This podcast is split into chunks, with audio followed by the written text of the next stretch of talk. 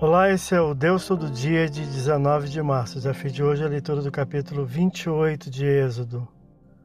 O Senhor escolhe os primeiros sacerdotes, Arão e seus quatro filhos, e descreve a confecção das vestimentas sacerdotais, sagradas, concedidas para glória e ornamento. Versículo 1, segunda versão Vida Nova.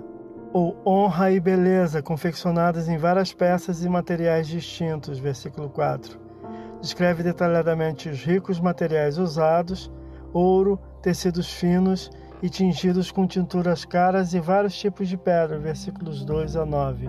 As vestes sacerdotais capacitavam o escolhido para o serviço sagrado a servir no tabernáculo, entrando à presença de Deus em favor dos homens. Hebreus capítulo 5, versículos 1 a 3.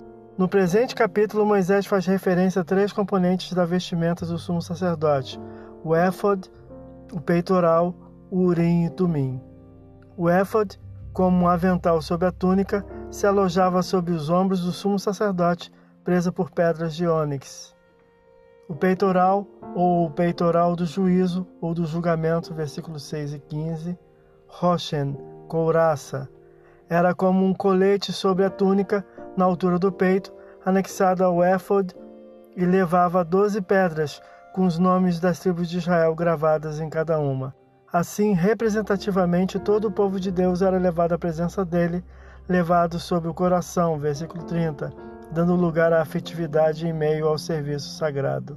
Urim e Tumim, luzes e perfeições, usados sempre unidos nos textos, estavam também sob o peitoral e parecem ser usados em situações onde práticas divinatórias e revelações se faziam necessárias. A mitra espécie de turbante, com uma lâmina de ouro com a inscrição Santidade ao Senhor sobre a testa, que sempre estará sobre a testa de Arão, para que sejam aceitos perante o Senhor. Versículo 38.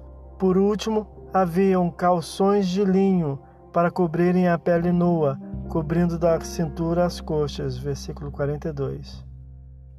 Confeccionadas as peças da vestimenta, Moisés é dirigido à consagração de seu irmão e seus filhos. Êxodo capítulo 29, versículo 4, o que veremos no próximo capítulo. Esse é Deus todo dia. Boa leitura que você possa ouvir Deus falar através da sua palavra. Agora segue a mensagem Pensamento do Dia do Pastor Heber Jamil. Até a próxima.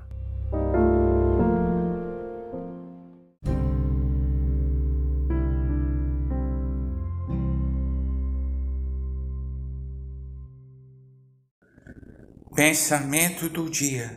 Segundo Jesus, a mentira é uma prisão e a verdade liberta. João 8:32. A mentira no início pode parecer um escape, mas depois você é obrigado a continuar mentindo para sustentar a primeira mentira. Não se deixe aprisionar e não minta. Como disse o sábio, compra a verdade e não há vendas. Provérbios 23, versículo 23. Pastor Heber Jamil, que Deus te abençoe.